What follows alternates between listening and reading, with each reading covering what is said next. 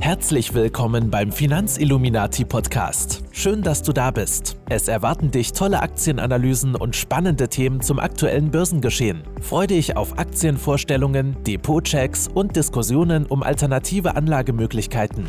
Bevor wir gleich starten, beachte bitte den Disclaimer und Transparenzhinweis. Du willst keine Folge mehr verpassen? Abonniere jetzt den Kanal und bleibe immer auf dem neuesten Stand. Alle in der Sendung genannten Infos findest du am Ende in den Shownotes sowie auf dem Blog finanz-illuminati.com. Liebe Hörer des Finanz-Illuminati-Podcasts, schön, dass Sie wieder mit dabei sind. Wir, wir sind bei einer weiteren Folge. Ein weiteres Interview ist, wir haben zu Gast von Easy Finance die Isabel. Isabel, grüße dich. Hallöchen. Schön, dass es geklappt hat. Schön, dass du auch da bist. Vielleicht magst du dich den Zuhörern ja mal ein bisschen vorstellen. Also wir beide kennen uns ja bereits von Instagram, ähm, sind dort schon eine ganze Weile im Austausch. Und vielleicht magst du einfach mal sagen, wer bist du, was machst du und wie bist du eigentlich zum Investieren gekommen? Genau, es freut mich natürlich auch, dass ich hier sein kann heute als Gast in deinem Podcast. Ähm, ich bin Easy, vielleicht kennen mich welche von Easy Finance. Ich bin 21 Jahre alt. Ich studiere International Management, das mache ich immer am Wochenende und ähm, ich habe mit meinem Bruder und meiner Schwester ein Startup gegründet. Seit, ich glaube, jetzt schon fast vier Jahren, drei Jahre nach meinem Abitur habe ich das eigentlich großteils gemacht. Also ich habe erst mein Abitur gemacht, da habe ich dann schon so ein bisschen in dem Startup gearbeitet und dann nach meinem Abitur habe ich da richtig mitgearbeitet. Genau, nebenher mache ich dann mein Studium. Zum Investieren bin ich eigentlich schon, ja, relativ früh habe ich damit Berührung gehabt durch meinen Bruder und meinen Vater. Also mein Vater macht das schon seit Jahrzehnten und deswegen war es eigentlich immer bei uns in der Familie Thema. Also es wurde immer sonntags beim Essen wurde da immer drüber geredet und auch mit meinem Bruder. Der ist halt ein bisschen älter als ich, sieben Jahre und der hat dann auch schon früher als ich damit angefangen. Es war nicht so, dass die mich dazu gezwungen haben, dass ich das machen soll, aber dadurch, dass es halt immer ein Thema war, habe ich mich da selber mal beschäftigt und habe dann gesagt, so ja, ich möchte das auch machen, ich möchte auch anfangen zu investieren. Und ähm, dann haben die mich, haben die mir natürlich immer geholfen. Und genau so fing es dann an, dass ich angefangen habe zu investieren und dann auch später angefangen habe, YouTube zu starten und Instagram zu starten. Das ist so meine Karriere, wer ich bin, was ich so mache im Groben. Ja, super. Das klingt doch schon sehr interessant, sehr spannend. Ähm, wir haben jetzt noch eine ganz kleine extra Frage eingebaut, mit der wir das Interview als kleinen Warm-up auch mal starten wollen. Ähm, du hast 60 Sekunden Zeit. Was sind die drei größten Fehler, die an der Börse prinzipiell eigentlich möglich sind und warum? Und äh, was würdest du da einem Anfänger raten? Also als erstes glaube ich, dass gerade auch jetzt diese Panikverkäufe als sehr großer Fehler oder ein sehr großer Fehler sind, dass gerade auch für die Anfänger, die jetzt vielleicht sehen, okay, rote Zahlen, ähm, ich verkaufe jetzt alles, vielleicht dann auch dieses nicht wissen, keine, ja, keine Informationen haben, einfach das, sage ich mal, adaptieren von anderen und denken, okay, wenn der andere das so und so macht, mache ich das auch und sich gar nicht damit so richtig, ja, informieren, das einfach nachahmen, das preise ich ja auch gerade bei YouTube an, dass man natürlich nicht, nur weil jetzt irgendjemand sagt, mach das so oder so oder so oder so würde ich das machen, dass man das dann auch so nachahmen muss, sondern dass man sich trotzdem Wissen aneignen muss. Das finde ich jetzt immer ganz wichtig und dass man auch wirklich damit ein Gespür, dafür ein Gespür hat. Also das jetzt vielleicht auch für die Leute, gerade die Anfänger, die jetzt irgendwie merken, sie kommen vielleicht mit dem Druck nicht klar, das wird denen dann doch irgendwie, wenn die jetzt rote Zahlen sehen, das ist nicht ganz ihrs, da werden sie dann wirklich panisch oder denen ist das, das finden sie dann doch irgendwie zu, keine Ahnung, dass die doch denken, das ist Zockerei oder sowas, dass das dann vielleicht auch für diejenigen nichts ist, dass man da doch eher rational denken muss und auch ein bisschen weitblickend denken muss und vielleicht, dass man sich da dann auch ein bisschen ähm, genau dran orientieren muss und da dann auch eher ähm, ein ruhiges Gemüt haben soll und nicht irgendwie, ja, weiß ich nicht, in Panik verfallen soll. Dass das gerade die größten Fehler sind und vielleicht auch ähm, die Gier, die manche Menschen haben, dass sie sehen, wenn eine Aktie gut läuft, dass sie dann gierig werden. Ähm, das finde ich jetzt auch gerade für die meisten Anfänger wahrscheinlich oder bei den meisten Anfängern ein Fehler, dass wenn sie mal, sage ich mal, einen Glücksgriff haben und es dann gut läuft, dass sie dann gierig werden und blind in irgendetwas anderes rein investieren, weil sie gemerkt haben, es läuft so gut. ähm, das würde ich auch als Fehler ansehen, den man an der Börse machen könnte, gerade auch die Anfänger. Okay, ja. wunderbar. Da sind wir jetzt bei einer Minute 45. Das heißt, vielleicht im Interview im weiteren. Verlauf muss ich dich das ein oder andere Mal wieder einfangen, aber alles gut, sehr schön. Du hast gerade eben in der Vorstellung schon gesagt, investieren ist bei dir in der Familie etwas ganz Normales. Dein Vater hat das gemacht, dein Bruder hat das gemacht, ihr sprecht am Essenstisch darüber. Das heißt, in der Familie ist das schon mal ein ganz bekanntes Thema. Doch wie reagiert denn eigentlich dein Umfeld? Du bist nur ja noch relativ jung. Also wie reagiert dein Umfeld bestehend aus Freunden und so weiter denn darauf, dass du an der Börse tätig bist? Ähm, ich merke, das unterscheidet sich ehrlich gesagt zwischen den einzelnen Altersgruppen auch so ein bisschen. Also diejenigen oder die Freunde von früher, die vielleicht in meinem Alter sind oder auch die Freundinnen, die ich aus meinem Studium habe, die auch vielleicht ein bisschen jünger als ich sind, 19, 20, die können das ehrlich gesagt nicht so ganz verstehen die finden, also die wissen auch, dass ich YouTube mache, dass ich das ähm, auch an der Börse tätig bin. Die gucken sich auch meine YouTube-Videos an. Wenn ich die allerdings frage, ey, konntest du da was raus mitnehmen? Hast du da vielleicht ein bisschen was umgesetzt? Kommt da, um ehrlich zu sein, nicht viel. Also die verstehen das Ganze auch nicht so ganz. Für diejenigen oder die Freunde, die ich habe, die in dem Alter sind von meinem Bruder, die beschäftigen sich da auch mehr mit und die finden das eigentlich ganz gut, dass ich das mache. Die machen das auch selber, die sind an der Börse selber tätig und die sagen, hey, das ist doch super, dass du so früh anfängst, dass du auch auf YouTube den Leuten das vermittelst. Ähm, das finde ich unterscheidet sich wirklich zwischen den ähm, Altersgruppen. Also ich merke gerade diejenigen, die in meinem Alter sind, die können das meistens nicht so ganz verstehen und die sagen auch meistens, jetzt gerade auch bezogen mit, ich will langfristig investieren, auch gerade für meine Altersvorsorge, kommt dann meistens immer so ein Spruch, du bist doch noch, oder du bist doch erst 21, wieso beschäftigst du dich jetzt schon damit? Das ist so meistens das, was von denen kommt, dass sie es ehrlich gesagt nicht so richtig verstehen können. Was ich, um ehrlich zu sein, ein bisschen schade finde, dass die es nicht so richtig mitnehmen können und die es auch nicht umsetzen wollen. Aber umso älter die Leute werden, umso, ja, wenn es Richtung 30 hingeht, die Freunde, die finden das alle gut und die unterstützen mich da auch vollkommen. Auch Familie unterstützt mich und sagt, hey, wenn du Hilfe brauchst, komm zu mir, ich kann dir immer helfen. Also da bekomme ich immer positives Feedback. Okay, sehr schön. Ähm, jetzt sagst du ja gerade schon, dass deine Freunde, die noch im jüngeren Alter sind, da noch nicht unbedingt mit dabei sind bei diesem Thema und auch noch nicht sich das notwendige Wissen angeeignet haben.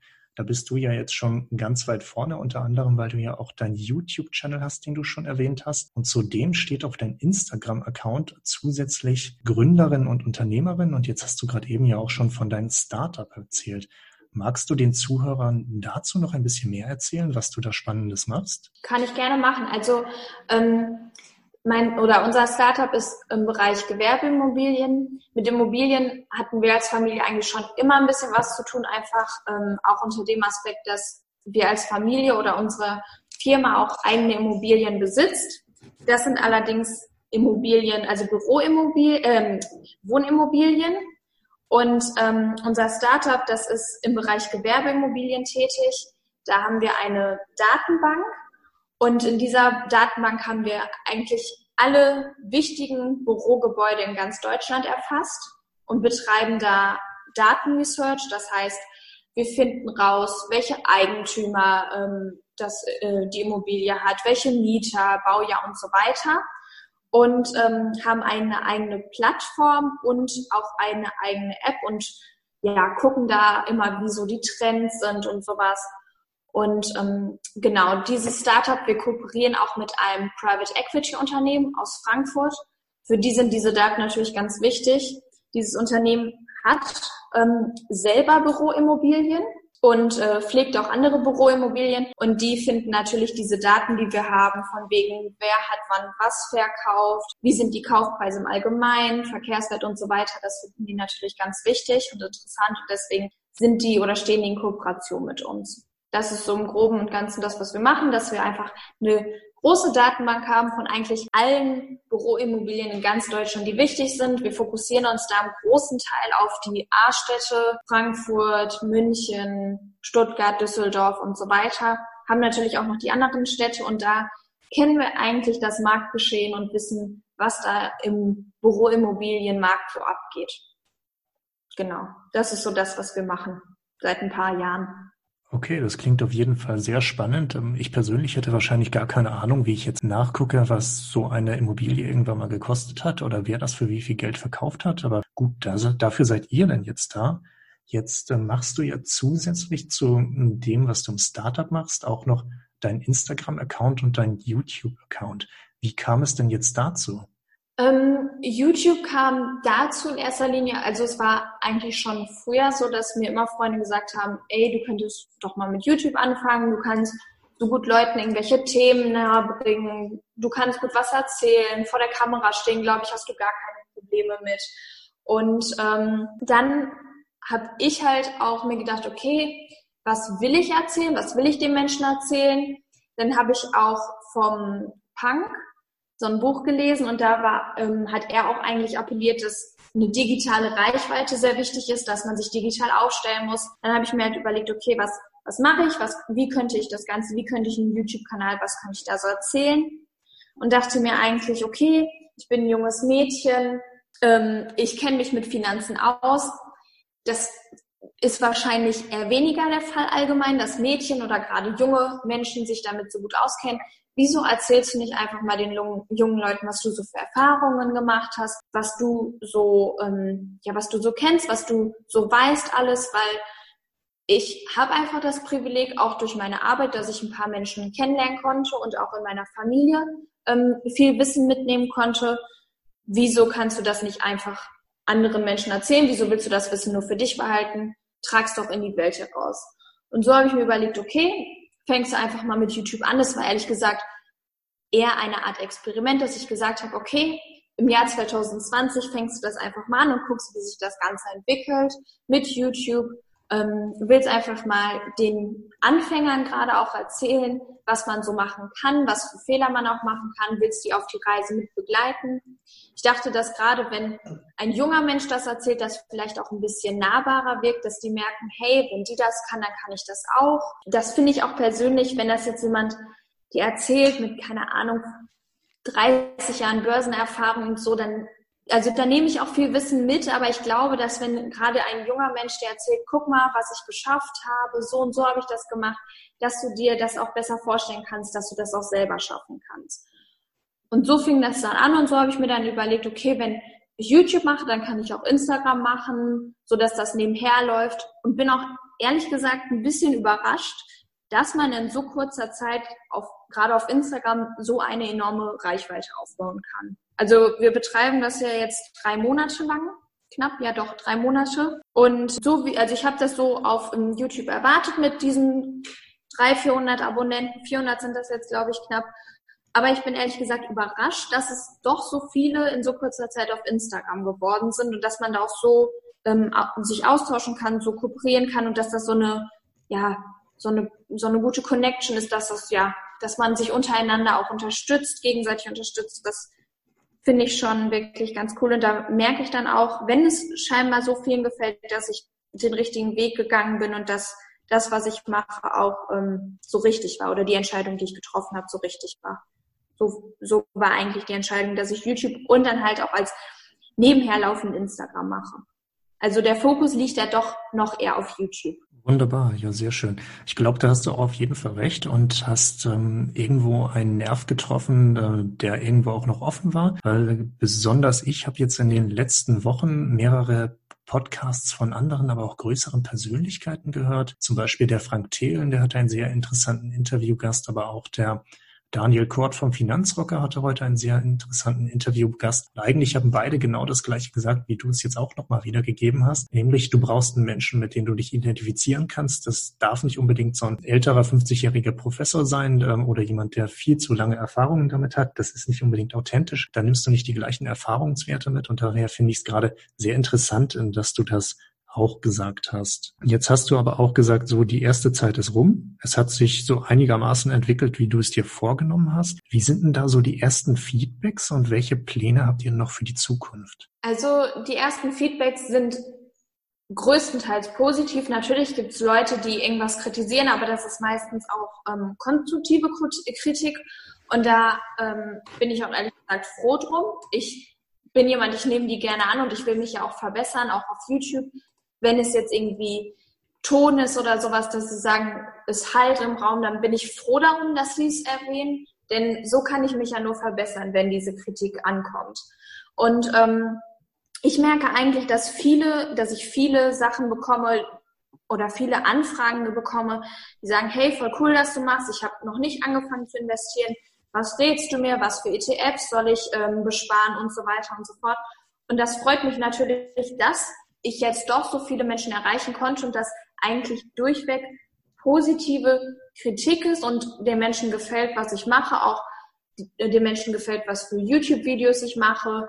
Und ähm, wie gesagt, wenn da mal negative Kommentare sind, das ist, denke ich, normal und ähm, die nehme ich natürlich dann hin und ähm, versuche mich da zu bessern, dass diese negativen Kommentare oder dass diese Menschen, die irgendwas bemängeln, dass dann natürlich auch positiv oder dass das natürlich dann auch ähm, dass die merken, dass ich die Ratschläge, die die mir geben, natürlich auch befolge und dass sich das verändert und positiver wird, sag ich mal. Gut, ähm, dann nähern wir uns, äh, wenden wir uns von diesem Teil des Interviews mal ab und gehen zur nächsten Frage über.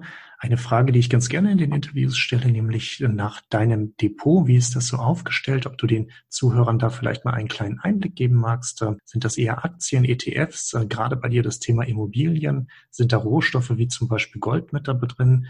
Sind da Kryptowährungen mit dabei oder vielleicht P2P? Also aus welchen Assets setzt sich so dein Portfolio zusammen?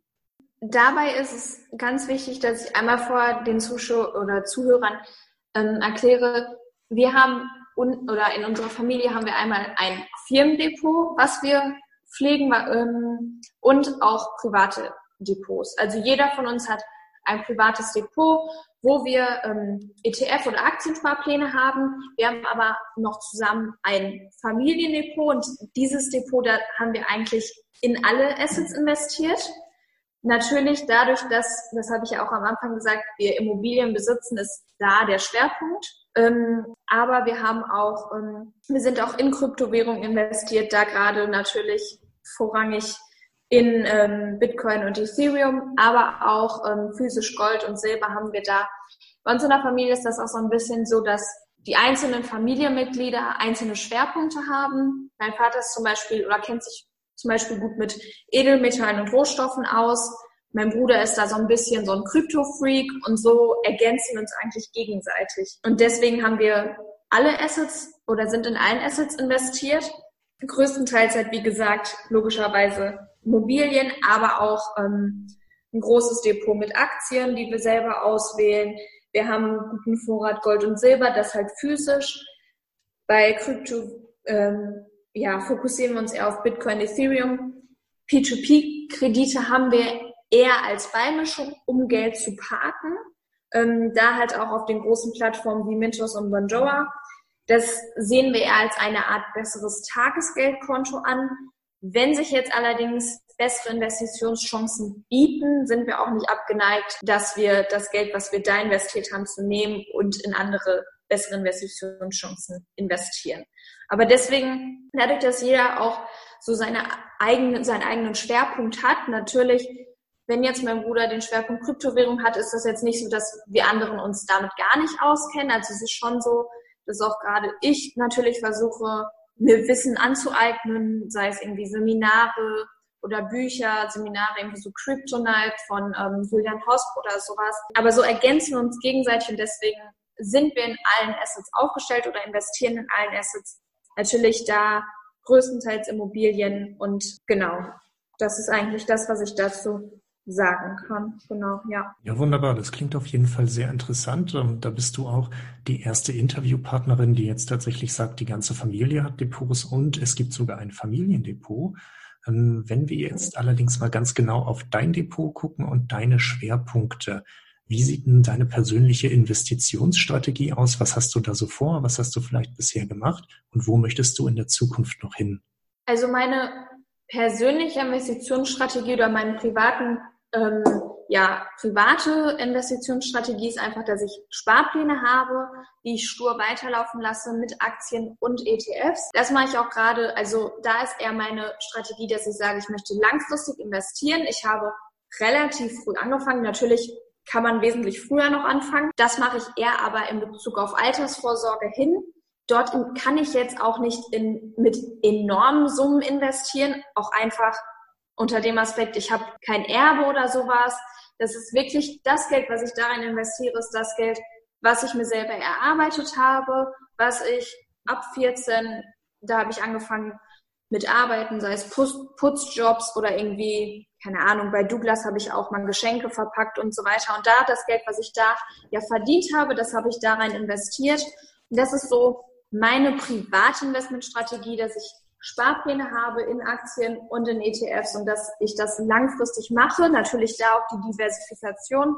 Und ähm, genau, firmenbezogen ist es da dann halt auch schon ein bisschen aktiver, dass wir da wirklich mit Stops und auch mal Short gehen, dass wir da so ein bisschen mehr traden, aber privat lasse ich das alles eher stur laufen und das ist eher so ein langfristiges Investment als Altersvorsorge. Ja, sehr schön. Ähm, langfristiges Investment klingt ganz gut. Damit wirst du wahrscheinlich auch über die nächsten 40 Jahre sehr gut fahren und natürlich auch in der Zukunft drumherum weiter. Nur ist ja jetzt vor kurzer Zeit etwas passiert, nämlich zum einen ist der Coronavirus ausgebrochen, zum anderen gibt es einen Ölkrieg. Ähm, wie hat denn das dein Depot so beeinflusst? Natürlich hat das mein Depot beeinflusst, um ehrlich zu sein, gucke ich da aber nicht so viel drauf, bin jetzt kein Mensch, der jetzt tagtäglich da guckt und irgendwie in Panik verfällt. Das ist eine besondere Situation, das glaube ich auch. Und diese, ja, diese ganzen Aspekte, die das alles hat, das Herunterfahren der Wirtschaft, was natürlich einen Angebotsschock auswirkt, dann natürlich auch der Lockdown,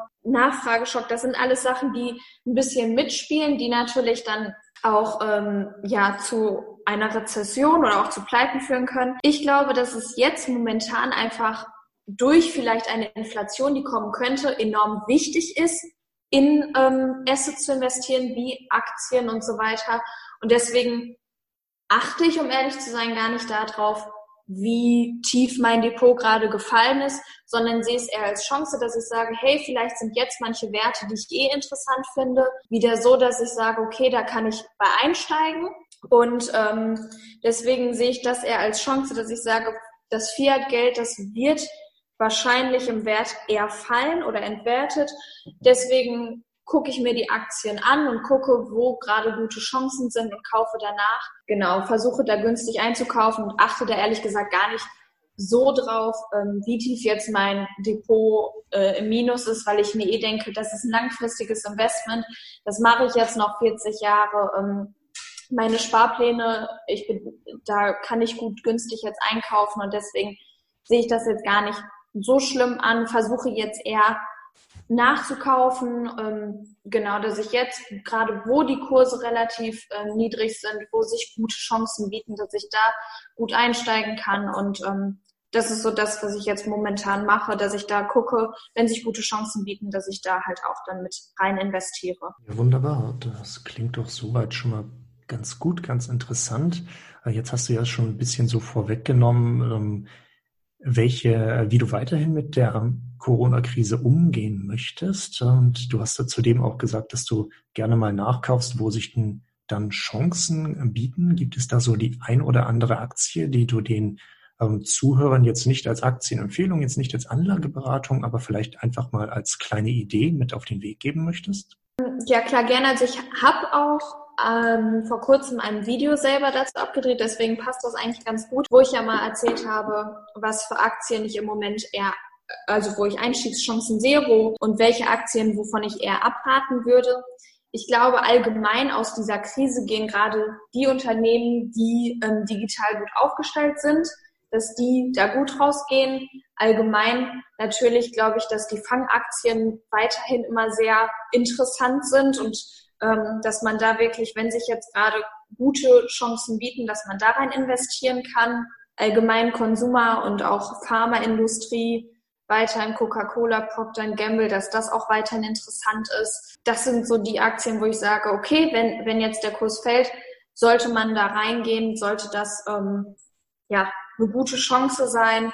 Und ähm, das sind so die Aktien, wo ich sage, genau jetzt momentan E-Commerce natürlich auch, Amazon ganz klar. Ich glaube, das haben aber auch ein paar andere oder das ist jetzt kein heißer Tipp. Ähm, das ist bekannt, dass jetzt gerade der E-Commerce richtig boomt, wo die Leute nicht mehr rausgehen können, bestellen alles im Internet. Da ist natürlich Amazon ganz klar weit vorne, aber auch sowas wie Zoom, die natürlich Homeoffice jetzt unterstützen, Pharma, wie gesagt, oder auch, ja, also Reisebranche sehe ich momentan zwar ein bisschen, klar sind die momentan auf Schieflage, aber die können natürlich, wenn sich die Lage entspannt, auch eine gute Turnaround bieten. Also das könnte man auch in Betracht ziehen. Und ja, wie gesagt, wie ich ganz am Anfang erwähnt habe, Fangaktien werden, denke ich mal, ihre Vormachtstellung weiter ausbauen können und deswegen sind die auch ein gutes Investment.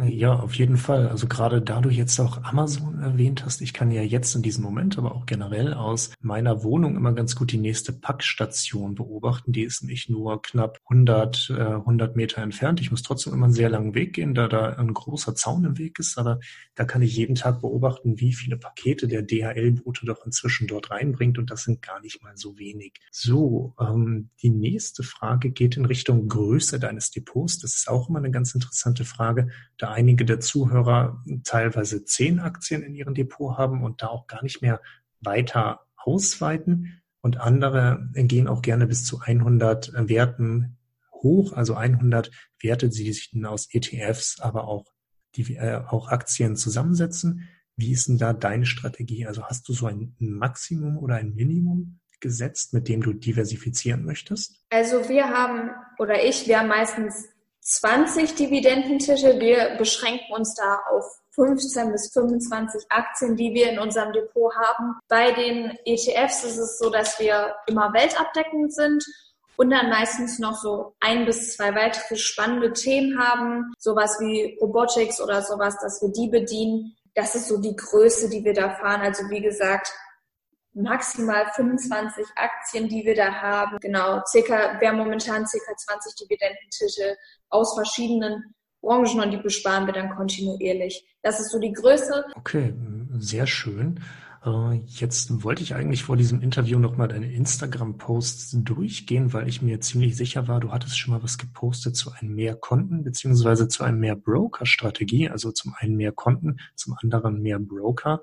Natürlich kann ich mich da jetzt auch irren, ähm, aber ich bin mit der festen Meinung, dass du das irgendwann mal gepostet hattest. Nutzt du eine Strategie, um dein Geld auf mehrere Konten aufzuteilen oder auch auf mehrere Broker? Oder hast du so eine Bank, ein Broker, die du komplett für alles nutzt? Vielleicht hast du, ich habe mal ein YouTube-Video dazu gedreht, wie ah. man Kontensystem, vielleicht hast du das gesehen. Also das habe ich auch mal auf YouTube erwähnt, dass ich es gerade sehr sinnvoll finde, wenn man mehrere Konten hat. Also auch ich habe unterschiedliche Konten. Ich habe zum Beispiel das getrennt mit Fixkosten, dann meine Investments und natürlich Lifestyle-Ausgaben. Also Lifestyle-Ausgaben, sowas wie Essen gehen, irgendwie Klamotten, Anziehsachen und so weiter. Das habe ich ähm, klar getrennt. Deswegen finde ich dieses Mehrkontensystem auf jeden Fall hilfreich.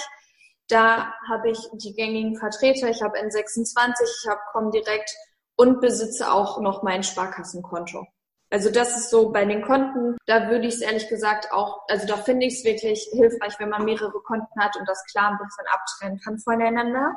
Bei dem Broker haben wir auch unterschiedliche. In unserem oder unser Firmenbroker ist Interactive und privat haben wir Comdirect oder Trade Republic, Consorsbank. Da muss man natürlich gucken, was so am besten passt, was man, wo man was am besten durchführen kann. Wo sind gute Aktien bei Comdirect? Wo sind gute Aktien bei der Consorsbank? Trade Republic bietet sich natürlich super an, um kostenlos ETFs zu besparen. Da muss man, also da achten wir dann so ein bisschen drauf und verteilen das dann auf die unterschiedlichen Broker. Deswegen mehrere Konten und mehrere Broker, beides. Ja, sehr schön. Okay. Packen wir auf jeden Fall alles in die Show Notes beziehungsweise in die Videobeschreibung, falls ja der ein oder andere gerne nochmal nachschauen möchte. Ähm, kommen wir zur nächsten Frage. Das ist nämlich die Frage nach deinem größten Learning an der Börse, also ob du eventuell mal einen großen Fehler gemacht hast oder einen großen Glücksgriff, deine größten Erfahrungen vielleicht auch, die du gemacht hast. Ich kann mir das jetzt sehr spannend vorstellen, gerade weil du eben auch schon sehr lange an dem Thema dran bist und diese Erfahrungen auch in der Familie hast. Für mich ist es jetzt auch gerade eigentlich ganz interessant, dass ich jetzt zum ersten Mal den, einen richtigen Crash miterleben konnte. Für mich ist das eigentlich nur nochmal so ein Beweis, okay, ich muss an meiner Strategie festhalten, die ich besitze. Ich sollte da nichts verändern. Ich finde gerade jetzt merkt man, okay, äh, es bringt nichts, wenn du jetzt in Panik verfällst. Du musst das Ganze wirklich entspannt sehen. Es bieten sich gute Einstiegskurse, aber großartig Fehler ähm, habe ich noch nicht gemacht. Vielleicht auch einfach dadurch, dass ich viel von meiner, von meinem Bruder, von meinem Vater gelernt habe. Ähm, es ist einfach ganz wichtig, dass man dranbleibt, dass man jetzt nicht irgendwie verzweifelt, wenn irgendwas gerade nicht gut läuft, ähm, sondern dass man das alles langfristig sieht, dass langfristig die Kurse steigen und dass man das alles ähm, einfach dranbleiben und dass ich das ja eh so sehe, ich mache das für meinen Ruhestand, ich mache das, um später finanziell unabhängig zu sein. Deswegen ist es einfach ganz wichtig, dass ich an meiner Strategie festhalte, dass ich da nichts verändere, wenn sich wie jetzt günstige Einstiegskurse oder günstige Einstiegschancen bieten, dass ich da auch äh, die mitnehme natürlich, aber sonst weiterhin ähm, der Linie treu bleibe und die Linie weiterfahre. Ähm, genau, das ist so das, was ich mitnehmen konnte. Aber so richtig große Fehler, dass ich sage, oh weia, was habe ich da gemacht, ähm, das habe ich jetzt eigentlich nicht gehabt. Okay, dann wollen wir auch mal so hoffen, dass das in der Zukunft so bleibt. Ähm, du hattest jetzt natürlich die große Chance, die große Möglichkeit, dich über deine Familie sehr gut finanziell zu bilden. Nutzt du da eventuell auch andere Möglichkeiten? Das heißt, meine nächste Frage ganz konkret, welche Bücher haben dich an der Börse weitergebracht? Kannst du da etwas empfehlen? Also dann natürlich die Klassiker, die wahrscheinlich alle unter euch gelesen haben, die Rich Dad Bücher. Ähm, ich persönlich finde allerdings, dass Bücher meistens oder dass in den Büchern meistens ähnliche Themen erzählt wurden auch, und auch gerade viele Grundlagen, die, ähm, ja, die, ähm, die da vermittelt werden. Was ich eigentlich viel interessanter finde oder wo ich viel mehr Wissen mitnehmen konnte, ist gerade YouTube und Podcast, auch gerade die aktuelle Lage, die da oft beleuchtet wird. Ich finde da Mission Money mit diesen Experteninterviews, das bringt mir wirklich viel. Das ist wirklich so ein Wissen, was ich meistens auch von den Büchern nicht mitnehmen konnte. Genau, da kann ich die Praktiken noch ein bisschen mehr verstehen und dann ergänzt sich das alles, die Grundlagen, die ich in den Büchern gelernt habe, dann in den Praktiken anzuwenden. Deswegen finde ich, um ehrlich zu sein, YouTube und Podcast noch ein bisschen wichtiger, weil da kann ich noch ein bisschen speziellere Themen lernen, spezielleres Wissen mir aneignen, was ich dann in der Praxis auch ausführen kann. Deswegen kann ich konkret gar nicht so krass ein Buch empfehlen, weil ich wirklich, um ehrlich zu sein, YouTube und Podcast einfach noch ein bisschen interessanter finde und da noch mehr Wissen mitnehmen konnte. Dann geht noch eine Frage dahingehend, wenn du wenn du deine Aktien auswählst, wenn du dich da umschaust, was gerade für dich interessant ist, benutzt du da spezielle Tools, die du den Hörern empfehlen kannst? Die Portfolio-Performance pflegen wir familienintern oder im Familienfirmendepot, um ehrlich zu sein, nicht ganz so. Wir haben jetzt ähm, Diff-Timer, so eine App, da kann man immer sehen, wann die ähm, Dividenden kommen und wann äh, und wie hoch die Dividenden auch sind. Natürlich benutzen wir auch gängige Tools wie Aktienfinder oder alle Aktien da. Natürlich sieht man die gängigen Kennzahlen. Ich glaube aber, dass meistens, wenn man irgendwie, je nachdem, was man sucht oder was man will, wenn man jetzt einfach eine gute Aktie sucht mit einer passablen Rendite, die auch sicher Dividenden ähm, bringen, dass man da meistens mit Coca-Cola oder mit Procter Gamble gar nicht viel falsch machen kann, dass man da, um ehrlich zu sein, auch gar nicht irgendwie stundenlang sich die Kennzahlen angucken muss. Was mich ehrlich gesagt überrascht oder ähm, wo wir auch ähm, Wissen mitnehmen konnten, ist auch zum Beispiel Instagram.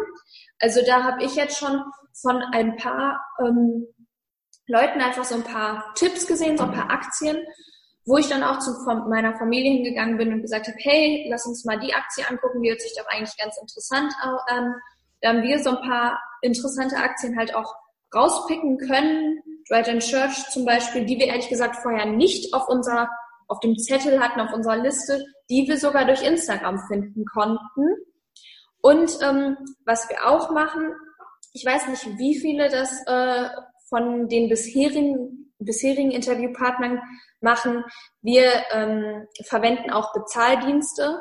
Das heißt also, wo bekannte Leute, die gerade auch ähm, bekannte Profis, sage ich mal, die sich einfach gut damit auskennen, ihre Meinung abgeben. Dafür bezahlen wir halt auch aber es lohnt sich halt wirklich. Also wenn wir da jetzt auch nur blind einfach das kaufen würden, was die sagen würden, würden wir auch wirklich das rausholen, was wir da schon rein investiert haben. Da gucken wir uns dann wirklich auch an, was die empfehlen. Homs Börsenbrief zum Beispiel auch oder Ericsson macht da ein paar Musterdepots. Also das sind auch Tools, die wir bedienen, wofür wir dann zwar zahlen, was sich aber ähm, jetzt schon gelohnt hat, was wir auch eigentlich schon wieder rausgeholt haben. Ähm, genau, das sind so die Tools, die wir verwenden, ähm, wie wir uns halt ähm, gute Aktien aussuchen, raussuchen. Genau.